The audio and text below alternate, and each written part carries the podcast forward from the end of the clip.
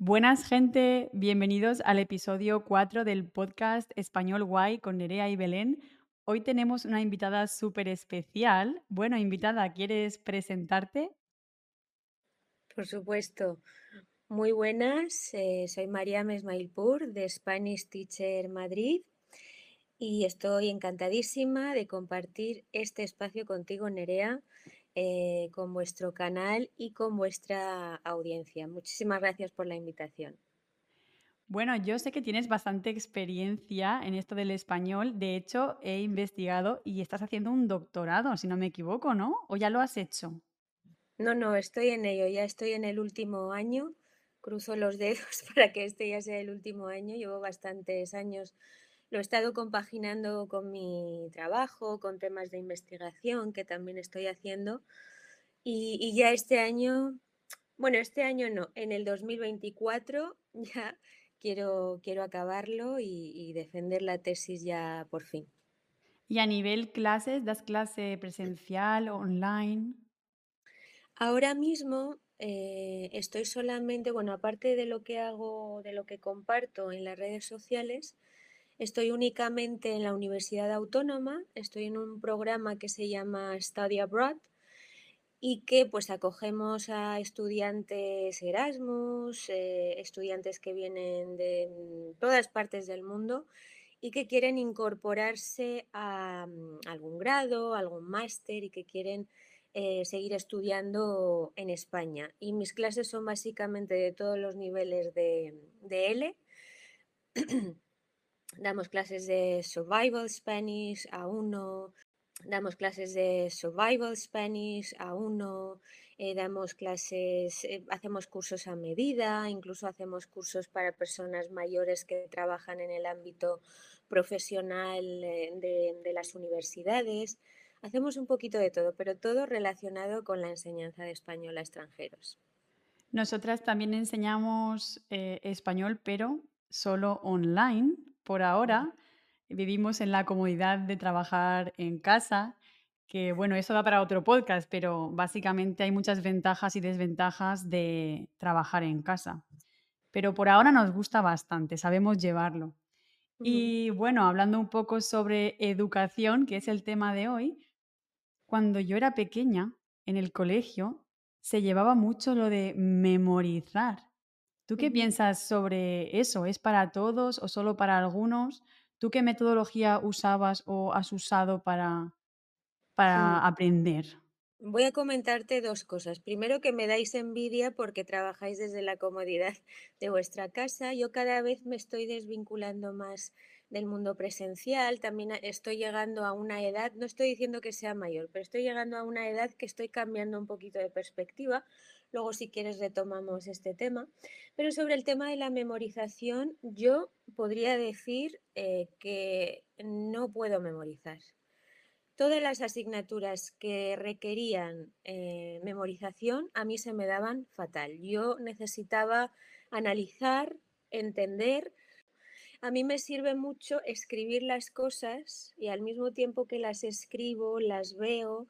Eh, por ejemplo, llenaba un cuaderno, una libreta entera de los diálogos, de las líneas que tenía que decir, porque escribirlas y verlas me ayudaba muchísimo a memorizar. Pero claro, es que es, es una obra, es arte, es diferente. Si lo tuviese que hacer en la vida cotidiana constantemente, yo creo que no, no me gustaría. Claro, en ese momento puntual decidiste aprender por copia realmente. Y bueno, hablando de copia, una pregunta un poco más personal. ¿Alguna vez has copiado en un examen? Creo que más que copiar he ayudado a que me copiaran. Se me da fatal, me pongo muy nerviosa. Sí lo he intentado, no te voy a mentir.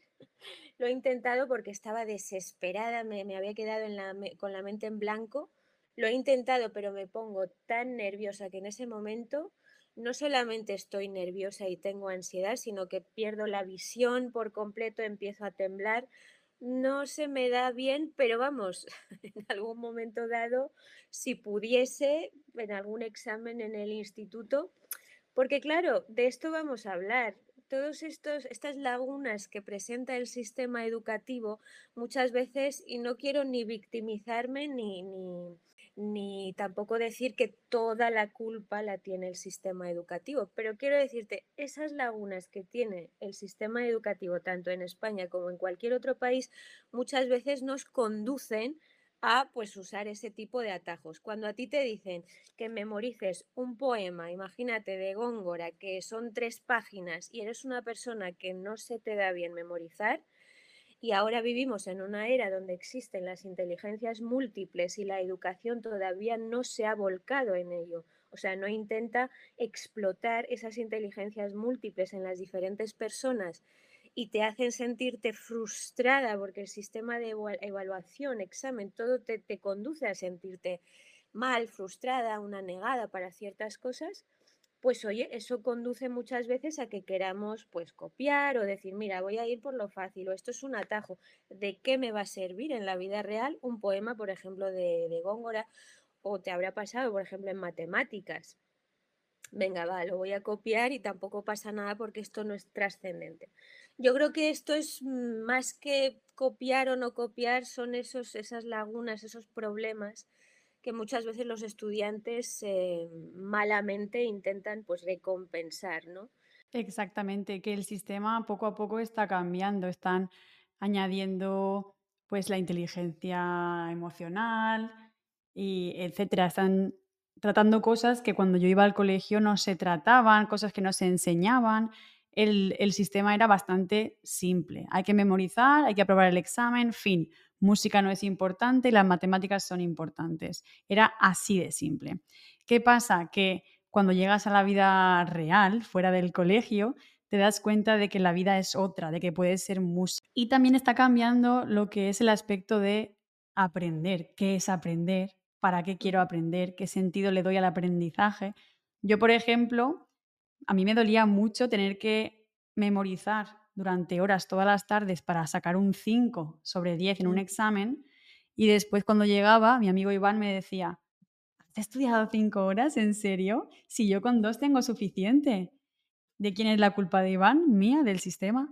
Bueno, el caso es que al tiempo yo me di cuenta de que tenía una memoria un poco más visual, pero no visual fotográfica, porque realmente yo puedo estar mirando una página durante horas y es que no, no, no lo puedo memorizar pero aprendí con una pizarra que me compró mi madre que si yo dibujo cosas, puedo llegar a aprenderme un párrafo entero. Y quizás si el sistema te, te proporciona estas herramientas... El, el, típico mensaje que nos dicen, y esto lo tenemos bastante interiorizado, digo, estoy preocupada, ah, no te preocupes, estoy no sé qué, ah, no, no lo pienses, perdona, pero es que eso, eso, esa no es la solución es que no he podido memorizar. Nadie se preocupa por darte las herramientas suficientes o hacer un estudio, porque a lo mejor esto se hace ahora y les sirve a las generaciones venideras. Tampoco tiene que ser algo em, inmediato, ¿no? Pero eso es lo que pasa, no hay herramientas, el sistema es como muy, em, muy cuadriculado, muy poco flexible. Como tú has dicho, cada vez pues estamos mejorando, pero sinceramente tenemos un largo camino que recorrer, pues para, mm, ya te digo, cubrir esas lagunas, esas faltas, hacer que los estudiantes vayan con, con, cariño y con amor a las clases, que no estén solamente pendientes de las notas. Exactamente. La gente de mi generación, por ejemplo, leemos muchos libros de autodesarrollo, que en inglés se dice self-development, que es como súper famoso ahora, tiene un boom. ¿Y por qué? Pues porque no sabemos nada sobre esto en el colegio no nos han hablado sobre este tema y estamos aprendiendo ahora a cómo gestionar las emociones, a cómo responder cuando alguien nos pide consejo o cómo escuchar. No sabemos ni escuchar. No te rayes, no te rayes. Y a mí me da una rabia. No, no, eh, o sea, la peor frase que te pueden decir, a mí hay una frase que no me gusta nada, es no te preocupes. Pero es que no me, no me estás ayudando, no te rayes, pero es que si, si me estoy rayando es que hay un problema de fondo. Entonces, ¿por qué nadie ve ese problema de fondo? ¿Por qué nadie, eh, nadie se fija en ese background, en esa mochila que traemos cada uno y pues nos deberíamos preocupar de eso en lugar de decir, no te preocupes, no te rayes, no le des importancia. No, no, si le estoy dando importancia es porque quizás sea importante para mí. Yo siempre echo de menos, cada vez más, eh, asignaturas de psicología. Eh, echo muchísimo de menos asignaturas em, de psicología, de educación psicológica, porque no solamente es importante que tú te desarrolles, también es muy importante que sepas de los comportamientos de las personas. Yo al menos no me acuerdo de que nadie me hubiese hablado del daño que pueden proporcionarte las personas. Nadie me había preparado para las cosas que me podrían pasar en la vida gracias a o por culpa de personas que pues tienen ciertos, mm, digamos, problemas o trastornos psicológicos y quizás nosotros mismos tengamos alguno de, esas, eh, de esos trastornos y ni siquiera podamos verlo porque no estamos capacitados, ni siquiera estamos educados para ello. O, por ejemplo, a mí nadie me ha enseñado a declarar la renta, por ejemplo, cada año. La educación no está hecha mm, de una forma que se pueda aplicar 100% o 90% a la vida real y eso es algo que creo que tenemos que cambiar por nuestros hijos o por las personas que vayan a venir más adelante en un futuro. Yo recuerdo perfectamente la primera vez que descubrí el mundo de la psicología, no psicología como tal, pero en bachillerato tuvimos una asignatura de filosofía Mm, y cuando yo me leí El mito de la caverna de Platón, dije: mm, "Guau". Fue complicado para mí porque lo explicaba en valenciano. O sea, entender a mm, Platón en valenciano me costó un poco. Yo hablo valenciano toda la vida, pero sí que es verdad que tengo más facilidad en entender las cosas en castellano. A los 13 años creo que fue la primera vez que di filosofía eh, como tal y fue para mí fue un cambio, o sea, fue un cambio radical, cambió mi rumbo de pensamiento, de los libros que elegía para leer, la forma de analizar las cosas, las- la forma de entender el mundo. Personalmente la filosofía me ha ayudado mucho y ojalá hubiesen más asignaturas de este tipo que nos educaran y nos prepararan pues para analizar, para, para protestar, para no aceptar las cosas tal y como son. Y eso creo que hace, hace bastante falta en el sistema en el que nos educamos. Sí, es beneficioso y bueno, que para darle más al coco, ¿no? Hablando así de forma informal, para darle más al coco. Y cambiando un poco de tema, hay una pregunta que me hacen mucho los estudiantes, Mariam, y quería yo hacértela. ¿Qué piensas tú sobre Duolingo? Vale. Buena pregunta. Eh, voy a lo mismo. Te dije al principio de la grabación que no me gusta ni romantizar ni demonizar las cosas. Em, yo, fíjate que mm, ha habido dos cosas mm, que tenía un pensamiento muy diferente y por experiencia, por las cosas que me pasaron en la vida, cambia bastante. Primero, las redes sociales. Yo antes del año 2020, antes de la pandemia, pensaba que tener redes sociales era una pérdida de tiempo. Además, cuando a mí la gente me decía, oye, ¿por qué no te abres una cuenta de Instagram? Sígueme en Instagram. Decía, anda, anda, anda, por favor. Al igual que no tenía, por ejemplo, televisión, en mi casa, pues me parecía una pérdida de tiempo, pues igualmente con las redes sociales. Pero claro, llega un momento en la vida que te tienes que reinventar y tienes que empezar a utilizar herramientas que nunca has utilizado. Ahora sí, todo tiene sus pros y contras. Tú puedes utilizar Instagram de una forma destructiva que te puede llevar al, psiquiatra o te puede llevar a la depresión o puedes hacerle de ello pues una herramienta que te ayude a crecer, a crecer tus proyectos, em, tu negocio, etcétera. Un poquito lo mismo con Duolingo.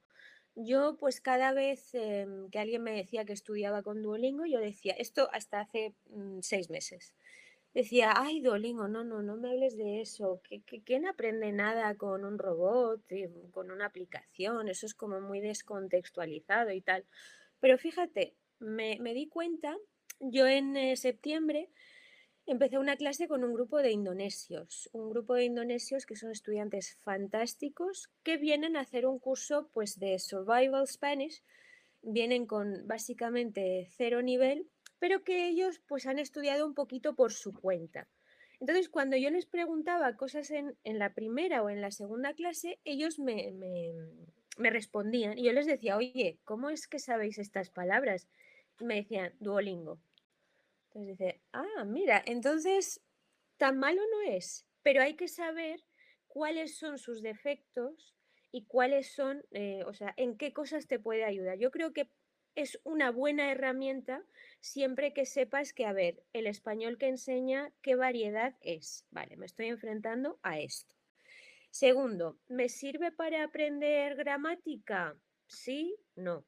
¿Me sirve para aprender vocabulario? Sí, no. Estaría muy bien que los profesores, por ejemplo, hagamos reseñas o hagamos nuestros propios vídeos, porque yo creo que al final una herramienta que está tan de moda, no podemos estar demonizándola, porque al fin y al cabo hay pocas herramientas y esa es una de, las que se utiliza un montón y si queremos decir todo el rato, no, no, no, olvídate de Duolingo, algo que yo hacía siempre, luego te das cuenta de que, oye, pues un estudiante que podía haber venido con cero nivel, gracias a esta herramienta, ha venido pues con un vocabulario, a lo mejor ha aprendido 500 palabras o 1000 palabras y eso ya es un salto y a ese estudiante pues le motiva. No me gusta demonizar ni romantizar nada, creo que para dar una opinión honesta también hay que experimentarlo, yo como profesora me tengo que meter, sacar pues qué beneficio puede tener, qué cosas hay que habría que mejorar y bueno, pues compartirlo quizá en mis redes, en mis clases, eso sería bastante útil. Yo he sido usuario de Duolingo en francés. He vivido en Budapest durante tres meses y vivía con muchos franceses. No entendía nada y decidí descargarme Duolingo. Bueno, tengo que decir que lo, que es la audición la mejoré escuchándoles. Con Duolingo aprendí a ser graciosa. Pero oye, ese fue mi beneficio. Aprendí frases como le papillon est noir, que significa la mariposa es negra, y cosas así. Je mange un pomme. Siempre la primera frase en todos los idiomas va a ser yo como una manzana. Entonces, al final, esto es súper gracioso. Duolingo te da vocabulario, es muy gracioso. Además, yo admiro mucho el marketing que hay detrás. O sea, Duolingo se basa en el aprendizaje por premios. Realmente, cuando ellos cuentan la racha de días que llevas practicando, te están haciendo que, que no rompas esa racha y te envían mensajes, te envían notificaciones. Eh, ¿dónde estás? La racha de 300 días. Y ya no importa que te estés casando, que estés buceando, ya tienes que salir corriendo a hacer esa racha porque si no la vas a perder. Esa es una forma un poco, mm, no sé si buena o mala, pero no, al final yo creo que es una estrategia que funciona. Si tú consigues enganchar a un usuario a tu metodología y de esa metodología puedes sacar cosas beneficiosas, yo no creo que esté mal aprender vocabulario, yo no creo que esté mal aprender a decir ciertas cosas. Y te digo una cosa, ¿eh? En mi época, yo soy del 85, en mi época yo tenía que aprender el persa, que es mi, eh, la lengua, mm, mi lengua de origen. Yo tenía muy pocos recursos. Fíjate que ahora si hablamos del método traducción em, o comparar, cotejar textos en dos idiomas, todo el mundo te va a decir, venga ya, eso ya está súper obsoleto, ahora es el método comunicativo. Pero ojo, cuidado, yo aprendí así un montón de vocabulario, un montón de palabras mm, que enriquecieron de algún modo mi, repertorio lingüístico. Obviamente, en un libro de poesía no te enseñan a comprar el pan, como comprar una barra de pan como Dios manda. Pero bueno, son cosas, si a mí me gusta la poesía como una niña de 10 años y es lo que me, me engancha y lo que me atrae, aunque luego tenga que mejorar en el aspecto, digamos, más cotidiano, más conversacional, pero ¿por qué demonizarlo y decir, no, no, es que el método traducción tal no funciona? si a mí me funciona, oye, no pasa nada. Luego lo tendría que complementar pues con cualquier otra cosa. Eso es, mezclar un poco estrategias. Exactamente. Ya te digo, cada persona es un mundo. Y sí, ahora pues está muy de moda el tema de, de la del español, enseñar español de una forma comunicativa y muchas veces creo, y me estoy metiendo creo que en preguntas que me ibas a hacer más adelante, em, nos metemos muchas veces en em, formatos de aprendizaje de otros estudiantes que vienen de otras culturas y que no tienen por qué entender nuestra forma de ver el mundo, que es la occidental. O sea, no.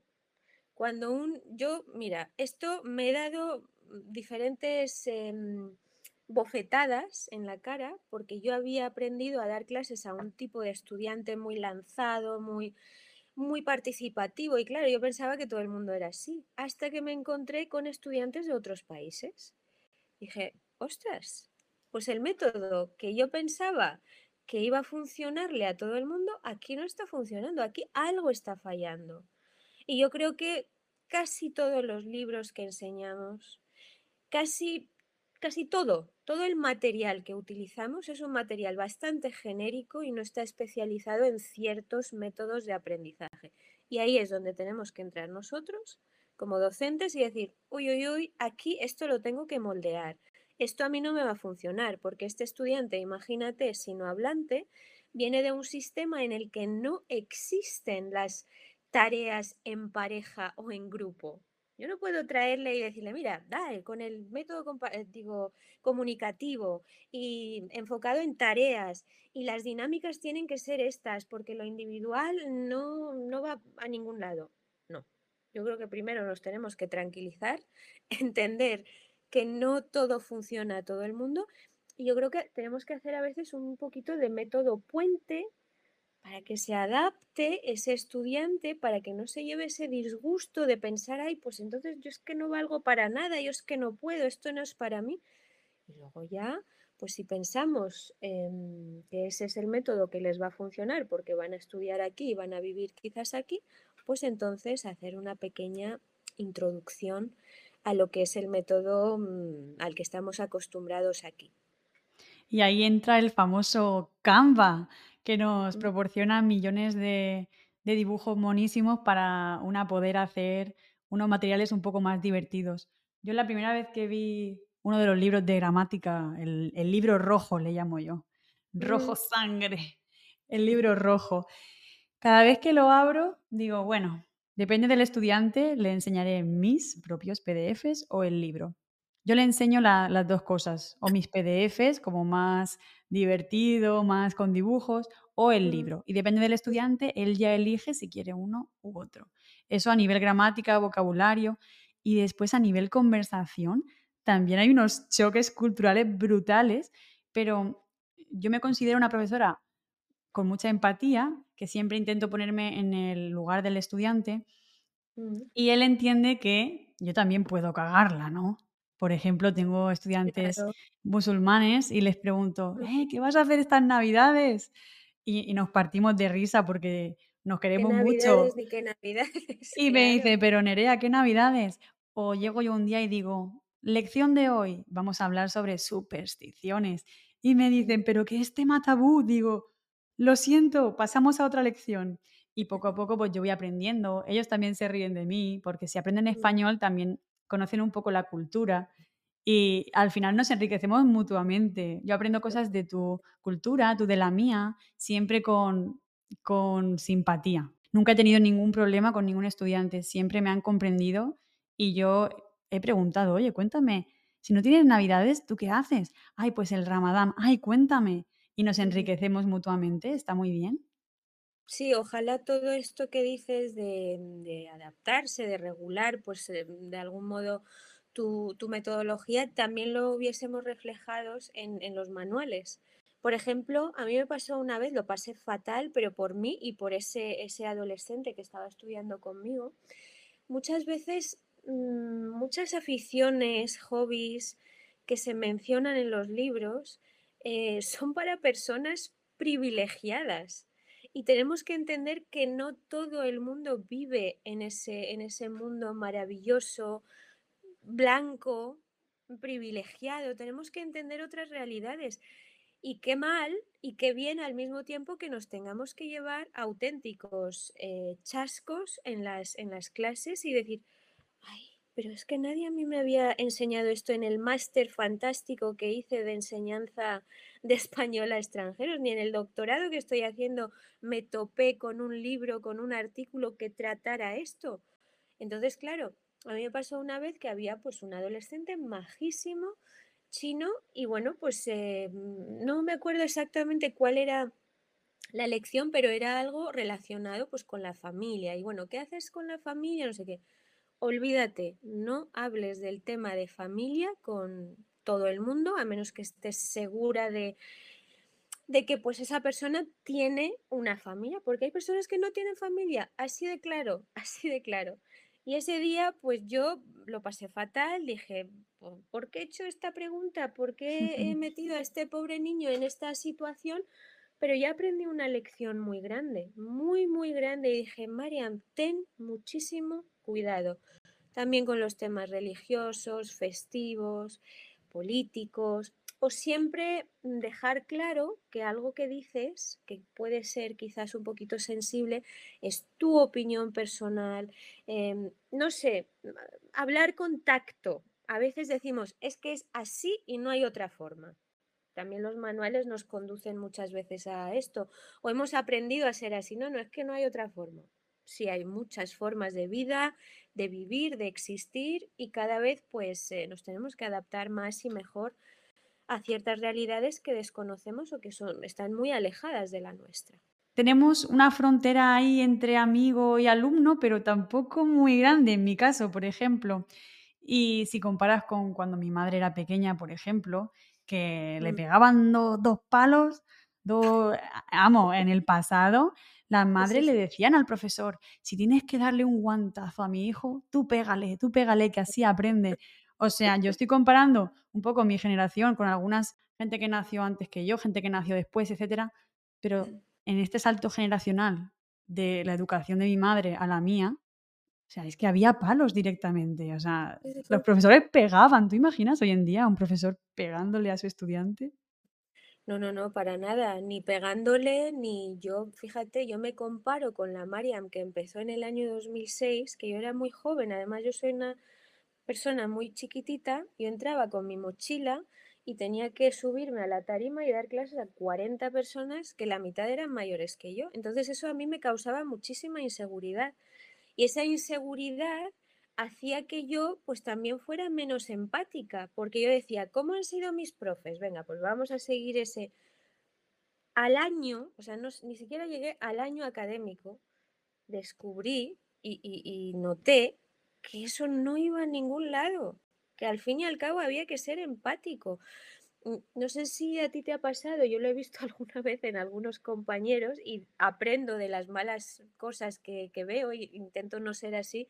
El profe vengativo, ¿no? Si a mí me han tratado así, pues yo voy a hacer lo mismo. No, no, no, con perdón, que se joda el estudiante, ¿qué más me da? No, no, a mí me hicieron esto en el máster. Para nada, o sea, me he alejado tanto ya desde el primer año de, esa Mariam que tenía esas inseguridades, que pensaba que por ser joven tenía que marcar distancia, no. Al final, hablando se entiende la gente, nunca sabemos, mm, muchas veces decimos las cosas en plan broma o eh, como, como si no fuese gran cosa, pero las palabras pueden doler, las palabras pueden marcar a las personas una actitud de tu parte, pues puede hacer daño. Entonces, yo tampoco te digo que tengamos 100% control sobre eso, pero yo creo que es muy importante, pues lo que has comentado, empatizar, ponerse en el lugar del estudiante. Yo lo bueno que me pasa es que hasta el día de hoy soy estudiante y siempre cuando quiero mandarle muchas tareas, muchos trabajos, digo, Espérate, ¿esto tú lo harías en tan poco tiempo? No, ¿verdad? Entonces no se lo mandes. Odio las tareas, odio los deberes, por eso mis estudiantes tienen suerte. Lo justito, me, me encanta hacer mucho en clase y menos luego en casa. También me gusta que ellos sean muy autónomos, que sean autodidactas. Entonces las actividades que les pido, pues les conduzco mucho a esa parte, en lugar de estar todo el rato em, rellenando huecos, por así Yo decir. igual. Desde la primera clase siempre les digo, mira, yo no mando deberes, pero si tú quieres, yo los mando. Mm, Y a veces me piden deberes y llego a clase y mm. digo, ¿qué? ¿Los deberes qué? Y me dicen, no los he hecho. Y les digo, tranquilo, no pasa nada, yo tampoco los haría. Vamos a empezar la clase. Y Claro, básicamente la parte positiva que tenemos, Belén y yo, es que damos clase a gente que quiere aprender. Al ser online y al ser pero generalmente damos clase a gente que quiere aprender por motivaciones como, por ejemplo, que tienen una casa en España o vienen de vacaciones. No es lo mismo enseñar online a gente que quiere aprender que tener que dar clase a gente que quizás no quiere, como sería en el colegio, en el insti, etcétera. Creo que es muy Ese es el diferente. tipo de alumno que nos merecemos los profesores, Sí, sí, sí, eso sí que mola. Claro, tú empiezas, o sea, preparas esa clase, los materiales o lo que necesites con mucho gusto, porque sabes que ese estudiante viene a aprender. No le estás sacando tú de la cama, no le estás diciendo todos los días un montón de frases para motivarlo, porque al fin y al cabo, yo una cosa que digo, los profesores también somos seres humanos, yo también tengo malos días, yo también me puedo deprimir, yo también puedo pa- pasar por un montón de fases y problemas psicológicos. Entonces también es muy importante que seamos empáticos los unos con los otros, tanto los estudiantes como... Bueno, gente, pues para acabar vamos a, a explicar dos expresiones. Número uno, la de ser un empollón. ¿Qué es un empollón, Marian? Empollón o empollona, yo me identifico un poquito con, esta expresión. Eh, siempre lo he sido. Antes de los 30, creo que podría decir em, que era muy empollona. Empollón, empollona es eh, una persona pues que le dedica muchas horas al estudio, ¿no? Quizás no sean los estudiantes más mm, inteligentes, pero sí los más trabajadores y estudiosos. En mi caso, mm, yo disfrutaba mucho del colegio en general. A mí me gustaba mucho ir al colegio. Yo recuerdo que en mi primer día de clase, mi madre me llevó al colegio. Mi primera profesora era una señora llamada Charo. Y yo recuerdo que me olvidé de mi madre y me le dije adiós y me fui con ella. A diferencia de casi todos los estudiantes, digo estudiantes, los niños, que ese primer día lo pasan fatal o que empiezan a llorar. Para mí fue como un descubrimiento. Entonces yo lo pasaba muy bien y me encantaba sacar buenas notas. Ahora, ojo, ojo. ¿Por qué he cambiado esa actitud? Porque cada vez soy menos perfeccionista, intento hacer más eh, y la calidad eh, y la perfección intento que me importen menos porque muchas veces pues nos echan para atrás, queremos que todo sea perfecto y no lo hacemos, no lo empezamos nunca. Y yo he tenido pues eh, un poquito eso y lo estoy intentando mejorar. Así que ser empollones, sí, pero hasta cierto punto. No lo recomiendo tanto. Yo soy empollona, pero tengo que decir que para todas las horas que dedicaba a estudiar, no rendía, no era productiva porque no sabía estudiar. Poco a ujú, poco ya en la uni aprendí y fue un mundo nuevo. Seguía siendo empollona, pero ya productiva. Y otra expresión es ser pelota o hacer la pelota. Yo ahí me identifico un poco más que, que Sí, empollona, por ejemplo, ¿eh? Yo soy muy pelota y me encanta así. hacer la pelota. O sea, yo Pero a soy los la típica... o en general. No, no, a los profes, a los profes. Ah, A los profes. Me gustaba muchísimo llegar y: "Buenos días, profesor, ¿cómo estás?". Bueno, eso ya se considera ser amable, pero ya como que, bueno, y y ya hacía preguntas, era muy pesada, era pesada. A veces con segundas, digo: "A ver si me sube la nota", y y a veces simplemente, pues, porque me gustaba. Yo era una persona que me gustaba mucho socializar con con el profe. Hay gente que les va huyendo, que no quieren: "Oh, el profe, el profe, corre, vámonos". No, no, yo era como: "¡Ah, profe!". Me gustaba mucho la relación profesor-alumno y aprender de él o Eh, ella. yo, si me caía muy bien un profesor y me gustaba la asignatura, em, yo era un poquito tiquismiquis con el tema de los profes, me tenían que encantar y tengo profes que me han encantado. em, pues sí, quizás era más participativa en sus clases o hacía muchísimo mejor su trabajo porque además esa persona me, o sea, ese profesor me gustaba como, como persona pero creo que personalmente no me considero muy pelota. Y fíjate que una vez metí la pata también siendo muy joven. A mí en Irán cuando yo empecé a dar clases me hacían muchísimos regalos los estudiantes, muchísimos. O sea, un, un día que, que era el día del profesor, creo que se celebra en abril, si no me equivoco. Me regalaron tantos ramos de flores que yo tuve que coger un taxi para meter todas las flores que eran preciosas en el taxi y llevarme. Sí, sí, o sea, sin exagerar. Y luego, pues ya esa, mm, ese amor ya me empezó a incomodar un poquito porque decía, joder, es que lo que se gastan estos niños en, en comprar estas, estos regalos y tal. Y luego pues empecé a dudar, todo te digo, basado en mis inseguridades, que no creía en mí, que a lo mejor realmente me quieren y les gustan mis clases. Yo pensando, no, no, no, me están haciendo la pelota, no puedo aceptar los regalos, tal. Y un día una chica majísima que ahora vive en Australia, espero que escuche este podcast, si no yo se lo mandaré, me dio un regalo en clase y yo le dije, me arrepiento, ¿eh? Le dije, pero esto me lo das por mí o por la nota. Y la pobre se quedó, no, no, no, es por ti, porque me encantan tus clases. Metedura de, de pata otra vez. ¿Qué le vamos a hacer? Yo tenía 21 años, era muy joven y para mí la universidad era pues enorme y no sabía a veces pues saber estar y actuar. Y ahí aprendí que esa palabra, esa, esa actitud mía quizás fue un poquito demasiado. Luego hablé con ella, ¿eh? Luego cuando fui a casa lo pensé y le dije, oye, pero tampoco le tenías que decir eso. Hablé con ella, tal, un regalo precioso, pero quiero decirte que mm, está bien, un estudiante pelota es mejor que un un estudiante pasota, el que no te saluda, el que pasa de ti. Bueno, Mariam, muchas gracias por estar aquí con nosotras, conmigo en este caso, pero con Belén también en el corazón. Muchísimas gracias a vosotras, me lo he pasado muy bien, eh, Nerea. Han sido preguntas muy importantes y para cualquier otro tipo de colaboración, podcast, vídeo, contad conmigo. Estaré encantada de de colaborar con vosotras. Muchísimas gracias.